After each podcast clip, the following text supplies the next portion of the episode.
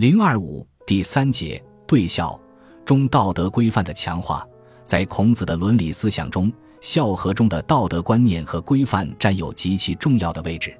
从殷商开始，以宗法氏族的血缘为纽带的社会关系，就把尊祖和孝亲同维护这一社会制度的功能紧密地联系起来，从而把孝引申为忠。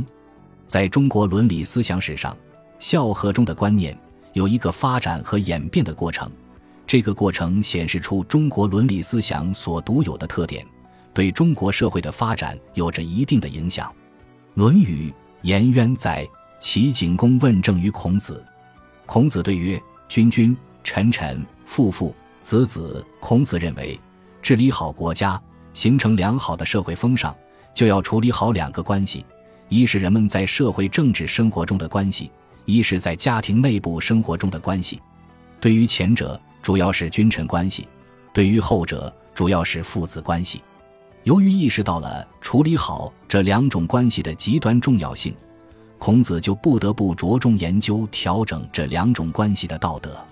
孝作为一种道德规范，起源于殷商的祭祀礼仪，由尊祖之意逐渐发展为孝亲，到西周就已经被十分注意了。教上所施，下所孝也，故从孝。而古人所说的五教、七教，主要就是教育人们要懂得父子之道，这也是中国古代道德教育。道德传统的一大特点，孝的观念对于氏族制、宗族制的巩固和发展有着极其重要的意义。我国古代对孝的重视绝不是偶然的，它有着深刻的经济的和政治的根源。孝的观念源远流长，直到今日，孝在中华民族的传统道德中仍占有重要的地位。不孝被视为重大的缺德，要受到社会舆论的严厉谴责。《论语》一书从多方面对孝予以限定。孟义子问孝，子曰：“无为。”樊迟欲，子告之曰：“孟子犹问孝。”子曰：“今之孝者，是谓能养。至于犬马，皆能有养，不敬，何以别乎？”同上，子夏问孝，子曰：“色难。”有事，弟子服其劳，有九十。先生传。曾是以为孝乎？同上，子曰：“父母在，不远游，游必有方。”《论语·里仁》叶公于孔子曰：“吾党有执公者，其父攘阳，而子正之。”孔子曰：“吾党之执者异于是，父为子隐，子为父隐，直在其中矣。”《论语·子路》子曰：“是父母积谏，谏之不从。”又敬不为，劳而不怨，《论语·里仁》从孔子关于孝的解释来看，孝是有很多层次的。首先，必须要能供养父母，即他所说的能养和有事，弟子服其劳，有九十。先生传。但是，这只是一种最低层次的、最起码的孝。如果仅把这些看成是孝的全部内容，那是非常不够的。所以孔子说：“至于犬马，皆能有养，不敬，何以别乎？”这就是说，如果不能敬重父母，只是供养他们吃喝，岂不是和养一只狗或养一匹马没有什么区别了吗？因此，孝的第二个层次必须是要敬重父母。在中国伦理思想史上，孔子第一次把敬作为孝的重要内容，从而提高了人们对孝的认识，把尊敬父母看得比养更加重要。两汉以后的许多伦理学家都依据孔子的思想，对孝做了各种各样的解释。吕东来在论述对父母的供养和敬重的关系时说：“虽有八珍之味，皆来而与，则食之何甘；蔬食菜羹，尽之以礼，颜色和悦，则食之者自觉甘美。此所谓赐以止甘。”吕东来先生文集卷十六强调了在养的同时必须要敬，只有与尊敬父母相结合的供养。才可以称得上是孝的行为。如果只养不敬，那么这种行为甚至不能称为孝，或者说不配称为孝。在敬重父母的孝行中，还有一个隐与见的问题，这就是说，对父母的过失、错误、恶行，究竟应当采取什么态度？孔子认为，对父母的坏事恶行，做子女的要为他们隐瞒。《论语·子路》中叶公和孔子的对话，说明了孔子对这一问题的看法。但是，对父母的这些错误恶行，除了隐瞒之外，并不主张和父母同流合污，不加批评。孔子认为，父母有了过错，做子女的应当心平气和地、耐心细致地提出自己的看法，加以规劝。如果父母不能够听从自己的意见，那就不要和父母争吵，还是要对父母照常恭敬。等以后有机会再进行规劝。孔子把隐与间结合起来，一方面反映了以氏族宗法为纽带的经济政治关系给孝带来的局限性，另一方面也反映了孔子力求对这种子为父隐的孝的缺陷加以弥补。这和后世儒家某些人片面的宣扬愚孝是有区别的。仅仅有供养和敬重是不够的，对父母的孝还必须上升到一个更高的层次，即要有愉色，对父母要有一种发自内心的深厚的愉悦的颜色。孔子认为，如果只是为老年人操劳，让老年人吃饱穿暖，这是很容易的，最难做到的就是子女在侍奉父母时的脸色。小戴《礼记·曲礼》上说：“听于无声，始于无形。”这句话具有两个方面的意思，一方面的意思是做子女的要在无形无声中体会到父母的愿望、情感和意图；另外一个方面的意思是，只有以发自内心的和颜悦色对待父母，才能使父母在无形无声中体会到子女真诚的孝。小戴《礼记记忆》中说：“孝子之有深爱者，必有和气；有和气者，必有余色；有余色者。”必有婉容，这虽是专从孝子这方面说的，但比较深刻的说明了，只有内心中具有深切真挚的孝心，才能在面容上有和颜悦色的表现。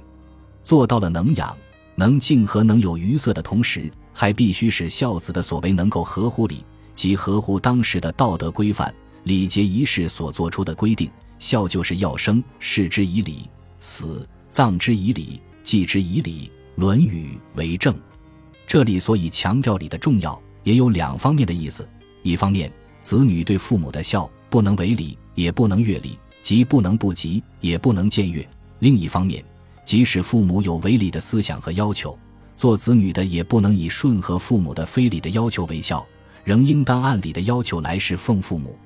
孔子强调礼，也是有着双重意义的。孝的第四个层次提出了更高的要求。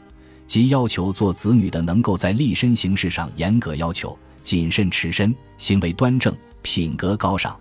总之，要使父母对自己的行为放心。《论语·为政》中说：“孟武伯问孝，子曰：‘父母为其疾之忧。’这里的意思应该是说，一个做儿子的，他要做到孝，最重要的就是要使自己的父母不为自己的立身行事发愁。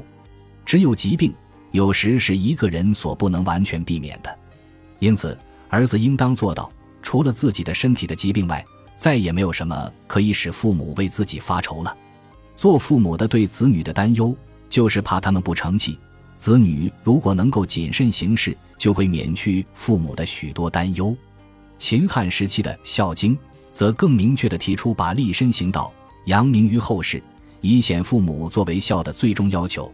认为孝是应始于事亲，忠于事君，忠于立身，强调立身作为孝的内容的重要意义。孔子认为，人们之所以要孝敬父母，最直接的原因是每一个人都应当报父母的养育之恩。子夏理解了老师的这一思想，指出侍奉父母应当竭尽心力。参见《论语·学而》，躬行孝道，还需讲究全变。《韩氏外传》第八卷载，曾子有过，曾西引杖击之。仆弟有见乃苏，启曰：“先生得无病乎？”鲁人贤曾子以告夫子。夫子告门人，参来物内也。曾子自以为无罪，使人谢夫子。夫子曰：“汝不闻昔者顺为人子乎？小追则待吃，大杖则逃，所而使之。”未尝不在侧，所而杀之，未尝可得。今汝委身以待暴怒，巩立不去，汝非王者之民邪？杀王者之民，其罪何如？这一事在刘向的《说愿》中又新加了一些内容，但基本上是一致的。曾子有过错，不逃避父亲的惩罚，乃至被打得昏了过去，苏醒后不顾自己的伤痛，而去问父亲伤着了没有，甚至还鼓琴而歌以乐父心。这在孔子看来，并不算得真正的孝。行孝应当讲究全变，父母用小棍责罚则受之，而在盛怒之下用大棍来打时，就要想办法逃避，否则一旦被父母打死，非但父母将来无人养老送终，且使父母担当一个杀人的罪名，这才是真正的不孝。因此，当这种情况发生的时候，逃避父母的惩罚，才是真正实行了孝。孔子的这一思想。是和后来儒家宣扬的“父教子亡，子不得不亡”的愚孝是完全不同的。父母死了以后，做孝子应该怎样呢？孔子说：“父在，观其志；父没，观其行。三年无改于父之道，可谓孝矣。”《论语·学而》这段话里包含着孔子强调做儿子的应当继承父亲的遗志的含义，也反映了孔子的保守的立场。无改于父之道。当然，说的是无改于父之道的合理部分。譬如说，一个人的父亲有攘羊之过，做儿子的讲究孝道，也去做三年偷羊之贼，这样解释显然是很荒唐的。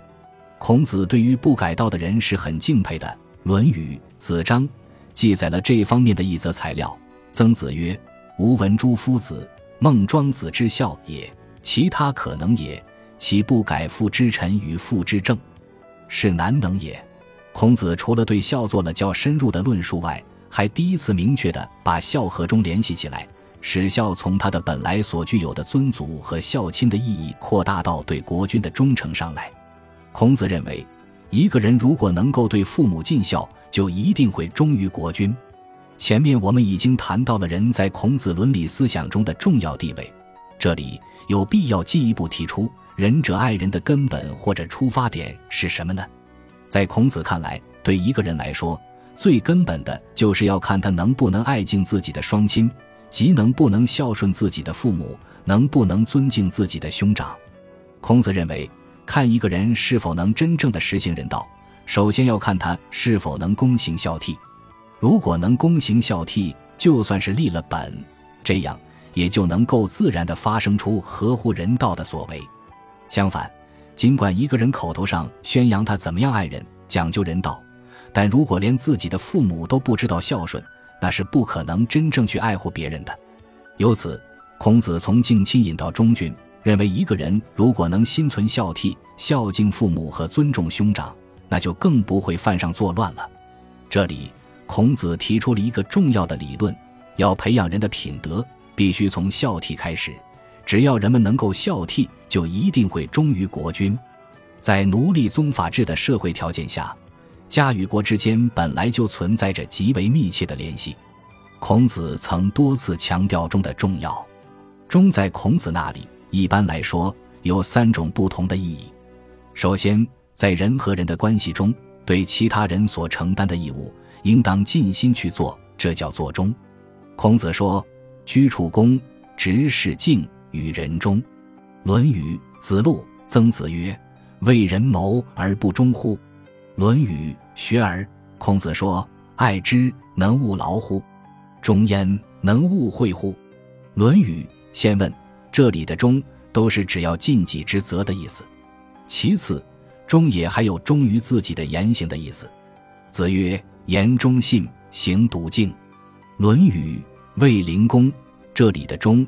是指要忠于自己的言语，孔子曾多次强调要主忠信，也就是说自己的言行当以忠信为主，说到做到，诚实无欺。忠的第三种意义就是臣子对君王所应尽的责任和义务。《论语·八佾》载：“定公问君使臣，臣事君，如之何？”孔子对曰：“君使臣以礼，臣事君以忠。”孔子认为。忠心的侍奉君主，这应当是臣子所必须遵守的一个道德原则。